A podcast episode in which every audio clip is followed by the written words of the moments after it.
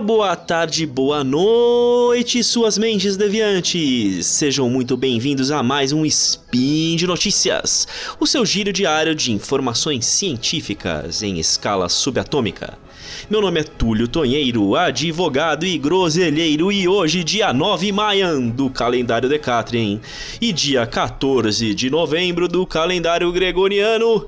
Hoje, siga em frente, olhe para o lado, se liga que agora o fofão tá censurado. E foi com esse ritmo lindo de Leandro Lehart que nós iniciamos a análise do curioso caso jurídico de hoje, em decisão do Tribunal de Justiça de São Paulo, que impediu a carreta Furacão de usar o nome do personagem fofão e a sua aparência em suas atrações. E além disso, agora é hora de sorrir e brincar. O comando maluco está no ar. Zambelli e sua turma, vem aí, com golpismo e terror pra gente se divertir. Então, será que o artigo 142 da Constituição vale para chamar as Forças Armadas para uma intervenção federal?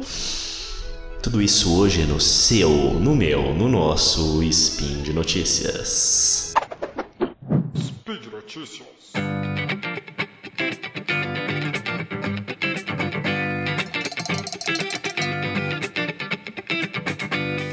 Orival Pessini foi um incrível artista que, desde a época de 1970, criou e interpretou diversos personagens, utilizando máscaras de látex, incluindo personagens icônicos como Sócrates, do Planeta dos Macacos na Rede Globo, o Patropi, que participou da Praça Nossa, da escolinha do professor Raimundo e atingiu um sucesso nacional e bastante, né, importante com o personagem Fofão no programa Balão Mágico.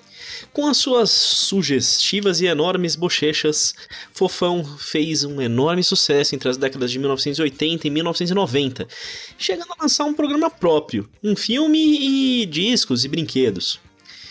Morreu em 2016, mas Orival deixou seus direitos autorais aos, do personagem, Fofão, e de todas as outras, suas outras criações ao seu herdeiro, Pedro. Ele pediu, no entanto, que o personagem fofão não fosse mais explorado, que as fantasias fossem inutilizadas e que se mantivesse a imagem do personagem restrita ao seu legado, como o gentil e inocente fofão. A imagem do personagem, no entanto, já tinha entrado na consciência popular e passou a ser explorada por muita gente, com covers dos personagens em festas infantis ou apresentações populares. Não é difícil, inclusive, achar uma fantasia do fofão pirata pela internet para venda ou locação. Quem levou a essa interpretação um passo além foi o pessoal lá de Ribeirão Preto que fundou a Carreta Furacão. Se você é uma pessoa que vive numa caverna, mas mesmo assim está ouvindo esse podcast, então sugiro dar uma olhada ao podcast Além do Meme, do Chico Felite. Lá ele tem um episódio inteiro dedicado à Carreta Furacão e conta toda a história da ascensão desse grupo. Fazendo um resuminho, a carreta Furacão tratou-se de um caminhãozinho de transporte de passageiros com equipamentos que lembram um trenzinho e que fica toda hora tocando música animada e dançante. Ele circula pela cidade, seguido por seus dançarinos que estão usando fantasias em paródia a diversos personagens famosos como Mickey, Popeye, Capitão América e Fofão. Todas as fantasias são em algum nível exageradas ou propositalmente um pouco feias. O Carreta Furacão ele ficou famoso na internet desde, 19... desde 2010, perdão, quando um vídeo de pouco menos de 3 minutos mostra os personagens dançando e simulando tocar instrumentos. No caso específico do Fofão, a Carreta Furacão chegou a dar um novo nome para o personagem, chamando ele de Fonfon. E chegou a fazer um registro do personagem junto à Biblioteca Nacional em 2019. As características dele, no entanto, são praticamente idênticas, usando o macacão e ainda portando suas graúdas bochechas e as mãos, cabeça cabeluda, mão cabeluda, pé, né? Normal, o fofão. Até recentemente não havia conflito entre o herdeiro do personagem fofão e a carreta furacão. Mas isso mudou quando, em outubro de 2021, a carreta furacão passou a usar o personagem em campanhas publicitárias. A mais importante e que foi o foco do, do, do, do, problema foi com a empresa Arcos Dourados, que é que representa o McDonald's aqui no Brasil. Bem como perante outros, outros trabalhos feitos com outras empresas na promoção da franquia dos jogos da Crash Bandicoot e com os postos Ipiranga, entre outros trabalhos. Por conta disso, a empresa que administra o registro do Fofão, o original, entrou com uma ação contra o McDonald's e a Carreta Furacão, pedindo a interrupção imediata do uso do personagem, além de indenização que somada chega a 500 mil reais. O pedido inicial foi acolhido, no que a gente chama de antecipação de tutela.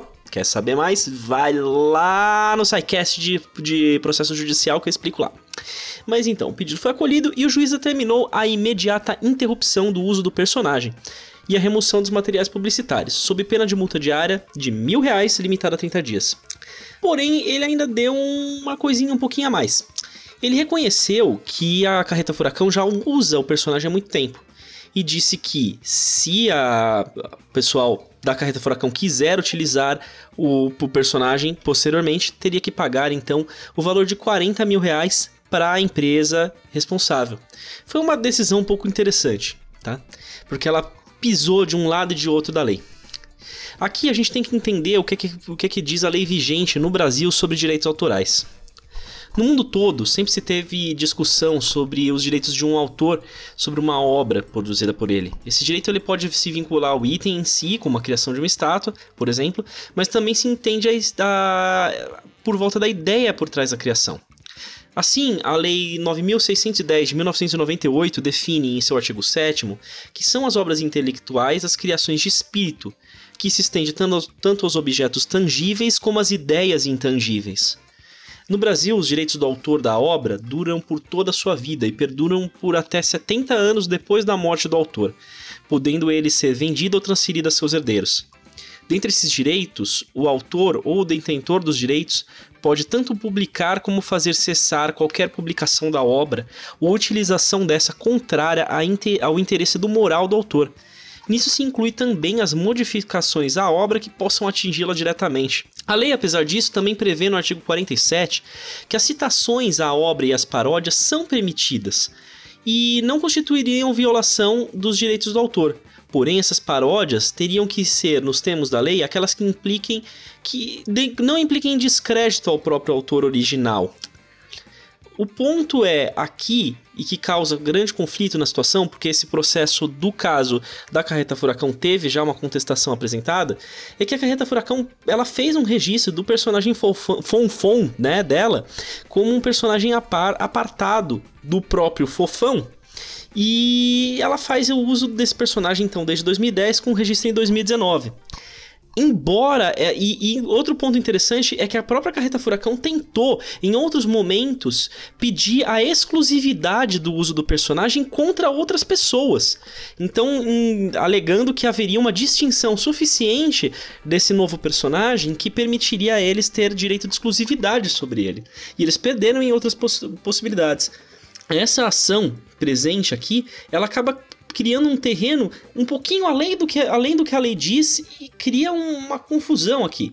Porque ela tanto reconhece o direito de remover a, a obra, né, que já, está, já foi utilizada, como também reconhece o direito da carreta furacão, mediante o devido pagamento, em continuar usando o personagem. Essa é uma decisão bastante curiosa porque flexibiliza o direito de, do autor de, de determinar que se cesse imediatamente o uso da obra, considerando também os interesses conflitantes aí de quem já está usando há muito tempo o personagem. Esse, esse julgamento é muito interessante para quem for estudante de direito, eu recomendo que acompanhe ele. Eu vou deixar na, na publicação o link do processo e lá vocês vão encontrar a decisão para poder acompanhar. Vale como uma excelente informação para vocês acompanharem o caso. Ah, e outro ponto, também na descrição, eu vou deixar para vocês um link do, de um outro trabalho feito pelo Tássio Denker com o pessoal lá do Meteoro Brasil sobre inteligência artificial e direitos autorais.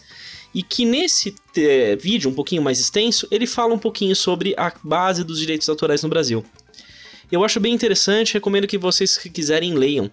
É bem interessante para vocês conhecerem, até porque o direito não se resume só a quem trabalha com ele mas vocês eventualmente podem aqui estar tá criando alguma coisa, né? Criando um livro, criando uma obra e pode ser bem legal para vocês aprenderem e se e aprenderem a defender os seus próprios direitos, beleza? E já que estamos falando de palhaços dançantes, que tal falarmos de outro tipo de entretenimento? A internet foi tomada de assalto na semana que se passou as eleições presidenciais, com diversos registros em foto e vídeo de cenas tragicômicas envolvendo pessoas contrárias à eleição de Lula.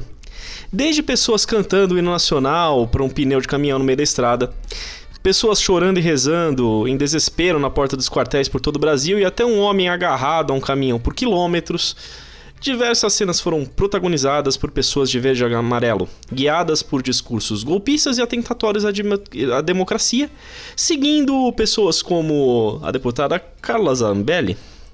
Zambelli, aliás, que foi embora do país, de fininho, após um terrível incidente onde ela e seus seguranças ameaçaram e até dispararam com arma de fogo contra um apoiador de Lula por ter se manifestado contrário ao governo atual e às possibilidades de eleição deles no no pleito de 2022. Mesmo com as suas redes sociais bloqueadas, Zambelli envia a seus apoiadores áudios e vídeos que são compartilhados intensamente nas redes sociais por eles. O discurso golpista insiste em alegar possível fraude nas eleições presidenciais, alegando, dentre outras coisas, a ausência de segurança das urnas eletrônicas e a impossibilidade técnica de auditoria do resultado. Diz ainda que o TSE não teria fornecido dados técnicos, como o código-fonte das urnas, o que é mentira, já que o código-fonte é público e você consegue acessar numa boa. Com isso, ele fortalece a ideia de que as Forças Armadas interviriam para impedir a posse do Lula, assumindo o poder em um golpe militar, ou procederiam à anulação das eleições. Se vocês quiserem, eu vou deixar os links das postagens dos apoiadores no Twitter, onde eles compartilham conteúdo da Zambelli. Aí na, na postagem. Uh, nesse último dia 9, as Forças Armadas apresentaram então seu relatório sobre a segurança das urnas eletrônicas e o resultado das eleições. O relatório, de 63 páginas, entre argumentos e anexos, concluiu pela ausência de qualquer prova de fraude nas eleições. Apesar disso, no dia 10, o Ministério da Defesa publicou uma nota em seu site oficial apontando diversos pontos de crítica ao processo eleitoral e às urnas. Nas palavras da nota, o estudo, aspas, embora não tenha apontado, também não excluiu a possibilidade da existência de fraude ou inconsistência nas urnas eletrônicas e no processo eleitoral de 2022, fecha aspas. A mesma estratégia da conhecida resposta Glomar, que tem sido usada pelo governo dos Estados Unidos da América para cumprir a qualquer ordem legal de pedido de informações, mas não dá uma resposta conclusiva alguma. Para quem não conhece, a resposta Glomar é neither confirm or deny, ou seja, não posso confirmar nem negar a informação. E dizer que não pode confirmar nem rejeitar a possibilidade de fraude, uma resposta dúbia, o governo ao mesmo tempo não afirma uma fraude da qual não tem provas, o que seria crime, mas também não afasta a possibilidade, inflamando os diálogos golpistas a continuarem acesos. E depois dessa introdução um pouquinho grande, que tal falarmos do artigo 142 da Constituição e que é dito pelos golpistas manifestantes em favor da tal intervenção? E aqui, me desculpem, vocês me ouviram chamar essas pessoas de golpistas algumas vezes, porque vocês podem até achar que eu estou exagerando, mas eu não estou. É, eles são golpistas mesmo. E com o perdão da sátira, aqui a gente precisa dar um nome apropriado aos bois. E são sim golpistas aqueles que pretendem discutir impedimento ao cumprimento do resultado das eleições, especialmente sem provas. Os golpistas eles estão tomando bastante cuidado para não mencionar golpe militar ou intervenção militar, como faziam antigamente, em que pediam expressamente com placas o AI-5. Mas eles estão sim pedindo intervenção federal, que de fato existe na Constituição. Afinal, ficar pedindo golpe militar é crime. Eles se baseiam, no entanto, no artigo 142 da Constituição. O artigo diz o seguinte: abre aspas. As Forças Armadas, constituídas pela Marinha, pelo Exército e, pelo Exército e pela Aeronáutica, são instituições nacionais, permanentes e regulares, organizadas com base na hierarquia e na disciplina sob a autoridade suprema do presidente da República e destinam-se à defesa da pátria, à garantia dos poderes constitucionais e, por iniciativa destes, da lei e da ordem. Aqui eu vou fazer dois esclarecimentos. A autoridade é do presidente da República porque, pelos poderes da lei e da Constituição, ele é o chefe das Forças Armadas. Porém, ele não age sozinho e ele age de acordo com os entendimentos e garantias dos poderes constitucionais. E poderes constitucionais envolvem-se os legislativo e judiciário. Então, as Forças Armadas, que agem por iniciativa dos poderes constitucionais, agem por iniciativa de todos os poderes e não só do presidente. Embora aí no artigo eles falem da lei da ordem, garantia da lei da ordem, que é esse trechinho final que os manifestantes golpistas esperam aí utilizar como argumento para uma atitude das Forças Armadas, para uma iniciativa própria ou por convicção aí junto ao presidente da República, para intervir no poder eleitoral e tomar o poder. Isso daí não vai acontecer porque não é o que o artigo diz. Aliás, isso daí já não é uma novidade, já, já vem sendo descartado em diversas oportunidades. Em 2020, a Câmara dos Deputados chegou a divulgar uma nota esclarecendo a questão, lembrando que as Forças Armadas não podem, de forma autônoma ou por, por ordem do presidente, agir de forma arbitrária, contrária à Constituição e à lei. No caso, eles estavam tratando sobre uma possível intervenção e fechamento do Supremo Tribunal Federal. Não sei se vocês lembram disso. A intervenção federal que é o único ponto que poderia eventualmente ser discutido, ela é um instituto estabelecido nos artigos 34 a 36 da Constituição e depende não apenas de um requerimento do Poder Executivo, na figura do presidente, como também ela pode ser feita pelo Poder Judiciário, no Supremo Tribunal Federal, Superior Tribunal de Justiça e Tribunal Superior Eleitoral, perdão, ou até pelo poder legislativo por meio do, de qualquer um dos presidentes das, de qualquer uma das casas, como Câmara dos Deputados e Senado. E depende, em regra, de aprovação do plenário do Congresso, ou seja, tem que ser aprovado tanto no, no, na, na Câmara dos Deputados quanto no Senado Federal.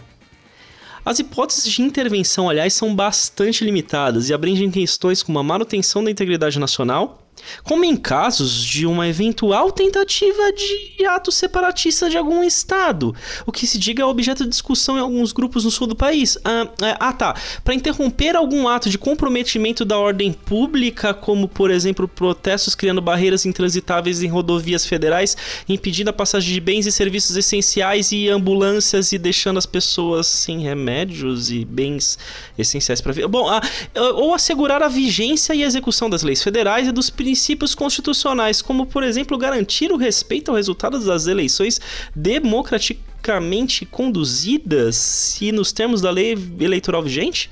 É isso aí. Em outras palavras, se tivesse que haver intervenção federal, essa seria é contra os protestos golpistas que buscam, sem qualquer motivo, impedir o resultado das eleições federais Aliás, é bem claro que os movimentos golpistas sabem bem disso, isso porque as manifestações têm mudado seus argumentos, como eu disse, e têm evitado falar expressamente o que, seria o objetivo dessa intervenção federal, sempre jogando palavras dúbias ou sem sentido. Como inclusive ficou bastante engraçado e conhecido por um manifestante em Bacabal, no Maranhão, que quando foi perguntado por que, que ele estava bloqueando as estradas, ele apenas respondia: Eu quero um Brasil melhor. E aí o entrevistador falava: Mas por que? Eu quero quero um Brasil melhor, mas o que tá ruim? Eu quero um Brasil melhor. Bom, foi hilário. Se não fosse trágico. Bom, o ponto é que o presidente da Câmara dos Deputados, Arthur Lira, já se manifestou que vai respeitar o resultado das eleições, seguindo o mesmo entendimento do Supremo Tribunal Federal e do Tribunal Superior, Tribunal Superior Eleitoral. Lá, enroscou a língua, desculpa. Aliás, um golpe por meio do uso das ferramentas governamentais e aparelhamento não parece que terá qualquer chance de ocorrer. Por isso, você que se opõe ao resultado das eleições, lembre, quando Bolsonaro foi eleito não teve nada disso. O resultado foi respeitado, ele exerceu e ainda exerce seus quatro anos de mandato. Aprenda a aceitar as coisas e se você estiver insatisfeito, apresente na urna nas próximas eleições seus interesses. Golpistas não passarão. E ficamos por aqui. Mais uma vez, o Spin está tratando de temas que estão acontecendo nesse exato momento. Muita coisa pode ter acontecido depois das gravações, da gravação desse episódio e que pode não ter sido tratado aqui. Mas olha, eu espero que não. Confesso que da última vez que eu gravei eu pensei, ah, beleza, vou gravar numa sexta, vai ser publicado na segunda, não vai acontecer nada. No Brasil nada acontece no final de semana. Aí no domingo, Roberto Jefferson tava atirando com um fuzil e atirando granada na polícia, né? Maluco tá o Brasil do jeito que tá e é difícil acompanhar tudo. Por isso, se você quiser conversar comigo mais em cima do assunto, deixa seus comentários aqui ou me procura lá no Twitter. Ou melhor, enquanto ainda o Twitter existir e o Elon Musk não conseguir falir a rede, né? Ah, e se puder, compartilhe esse episódio. Quem sabe assim você consegue convencer seu amigo, vizinho ou familiar que comprou esse argumento golpista a deixar de ficar tomando chuva nas costas e dormir em barraca fora de casa. Afinal, a economia não pode parar. Vai ficar chorando até quando? Chega de mimimi! Você tá de luto? Pois eu não sou, sinto muito, não sou coveiro, tá ok? E lembra ainda que esse podcast só é possível acontecer por conta do seu apoio no patronato do SciCast, no Patreon, Padrim e PicPay. Abraços, um beijo de gordo e até a próxima!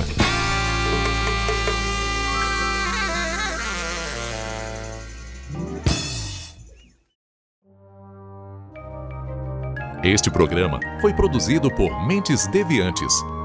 deviante.com.br